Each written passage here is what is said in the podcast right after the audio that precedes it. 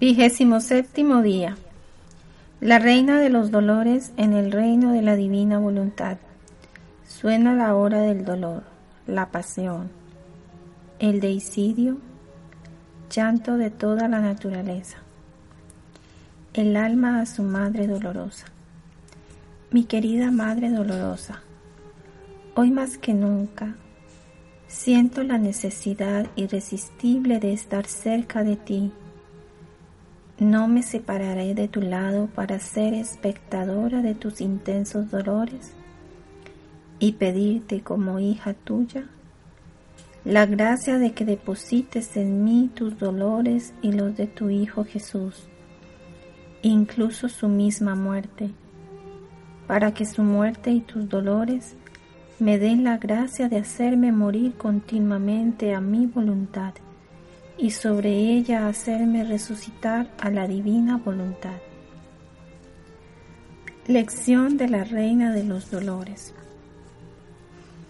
Queridísima hija mía, no me niegues tu compañía en medio de tanta amargura. La divinidad ya ha decretado el último día de vida de mi hijo sobre la tierra. Ya un apóstol lo ha traicionado poniéndolo en manos de los judíos para hacerlo morir. Mi amado Hijo, en un exceso de amor, y no queriendo dejar a sus hijos que con tanto amor vino a buscar a la tierra, se queda en el sacramento de la Eucaristía, para que quien quiera pueda poseerlo. Así que la vida de mi Hijo está por terminar está por emprender el vuelo hacia su patria celestial.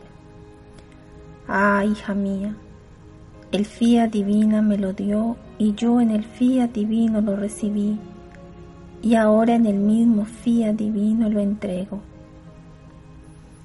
Se me desgarra el corazón, mares inmensos de dolor me inundan, siento que la vida se me escapa por el sufrimiento atroz pero yo no podía negarle nada al fiat divino.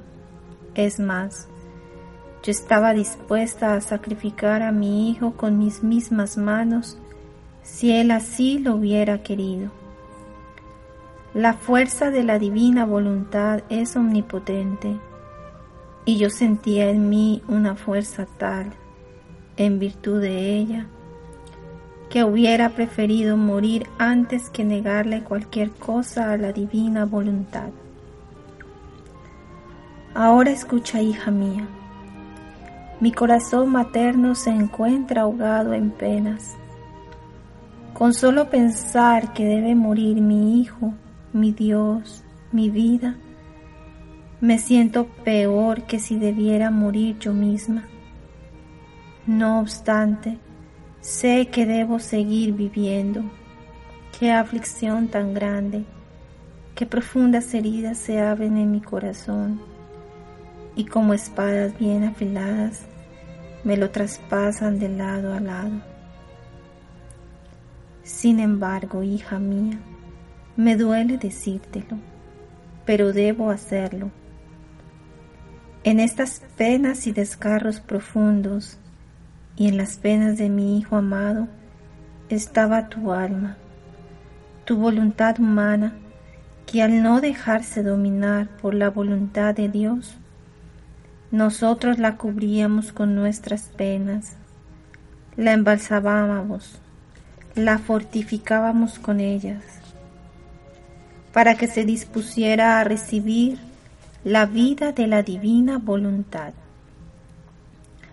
Ah, si el fiat divino no me hubiera sostenido y no me hubiera seguido dando sus mares infinitos de luz y de felicidad junto con los mares de mis tremendos dolores, yo habría muerto tantas veces por cuantas penas tuvo que sufrir mi querido hijo. Oh, qué despedazada me sentí cuando la última vez que lo vi se me presentó pálido, con una tristeza mortal sobre su rostro, y que con voz temblorosa como si quisiera sollozar me dijo, Madre mía, a Dios. Bendice a tu Hijo y dame la obediencia de morir. Si mi fiat divino y el tuyo me concibieron en ti, mi fiat divino y el tuyo me deben hacer morir. Ánimo, oh Madre querida, pronuncia tu fiat y dime, te bendigo y te doy la obediencia de morir crucificado. Así lo quiere la divina voluntad, así lo quiero también yo. Hija mía, qué cosa tan terrible para mi corazón traspasado. Sin embargo, tuve que decirlo, porque en nosotros no existían penas forzadas, todas eran voluntarias. Entonces él me bendijo y yo lo bendije a él. Y mirándonos con esa mirada que no sabe cómo despegarse del objeto amado, mi querido hijo, mi dulce vida, partió, y yo, tu madre dolorosa, me quedé, pero con los ojos del alma no lo perdí nunca de vista. Lo seguí en el huerto en su tremenda agonía Oh, cómo me sangró el corazón al verlo abandonado por todos, hasta por sus fieles y amados apóstoles. Hija mía, el verse abandonado por las personas que uno más quiere es uno de los dolores más grandes para un corazón humano, especialmente en los momentos más difíciles de la vida, en particular para mi hijo, que los había amado y beneficiado tanto, y que estaba a punto de dar la vida por quienes ya lo habían abandonado en las horas extremas de su vida, más aún que habían huido. ¡Qué dolor, qué dolor! Y yo viéndolo agonizar y sudar sangre, agonizaba junto con él y lo sostenía entre mis brazos maternos. Yo era inseparable de mi hijo. Sus penas se reflejaban en mi corazón deshecho de dolor y de amor, y yo las sentía más que si fueran mías. Así lo seguí durante toda la noche. No hubo pena ni acusación que le hicieran que no hiciera eco en mi corazón. Pero al alba del día siguiente, no pudiendo más, acompañada por su discípulo Juan, por la Magdalena y otras piadosas mujeres, lo quise seguir paso a paso de tribunal en tribunal.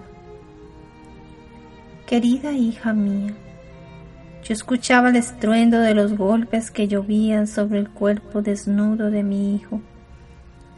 Escuchaba las burlas, las risas satánicas y los golpes que le daban sobre la cabeza cuando lo coronaron de espinas. Lo vi cuando Pilato lo mostró al pueblo desfigurado e irreconocible, y mis oídos quedaron ensordecidos al oír el grito unánime, Crucifícalo, crucifícalo. Lo vi cargando la cruz sobre sus hombros, exhausto, afanado y yo no pudiendo soportar más, apresuré el paso para acercarme a él y abrazarlo por última vez y enjugar su rostro completamente bañado de sangre. Pero para nosotros no había piedad. Los crueles soldados lo jalaron de las cuerdas y lo hicieron caer. Hija querida, Qué pena desgarradora el no poder socorrer en tantas penas a mi querido hijo. Por eso cada pena abría un océano de dolor en mi corazón traspasado. Finalmente lo seguía al Calvario, en donde en medio de penas inauditas y contorsiones de las más terribles, fue crucificado y elevado en la cruz. Solo entonces me fue concedido estar a los pies de la cruz para recibir de sus labios moribundos el don de todos mis hijos y el derecho y sello de mi maternidad sobre todas las criaturas. Poco después, entre inauditos espasmos, expiró. Toda la naturaleza se vistió de luto y lloró la muerte de su creador. Lloró el sol oscureciéndose y retirándose horrorizado de la faz de la tierra.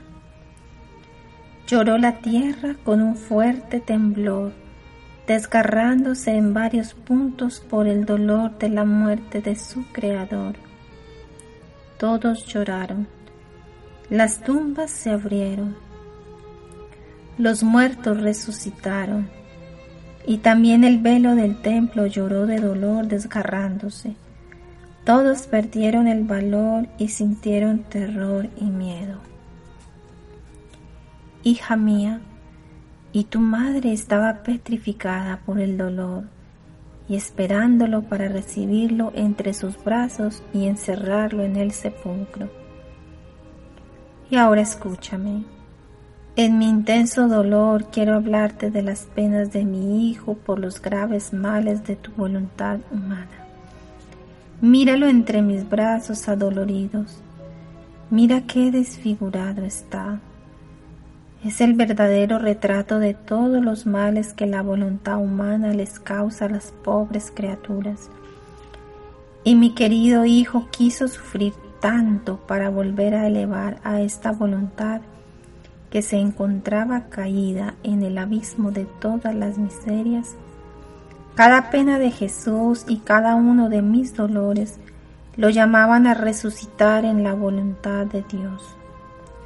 Fue tanto nuestro amor que para poner al seguro a esta voluntad humana, la llenamos de nuestras penas hasta ahogarla y encerrarla en los mares inmensos de mis dolores y de los de mi amado Hijo.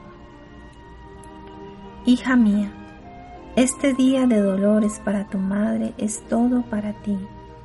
Por eso, para corresponderme, pone en mis manos tu voluntad, para que la encierren las llagas sangrantes de Jesús, como las más bellas victorias de su pasión y muerte y triunfo de mis intensos dolores.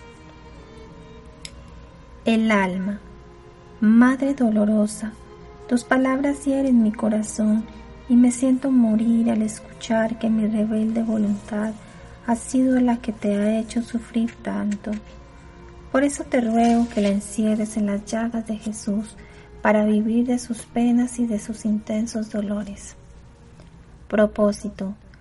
Para honrarme en este día, besarás las llagas de Jesús, ofreciéndole cinco actos de amor y pidiéndome que mis dolores sellen tu voluntad en la apertura de su sagrado costado.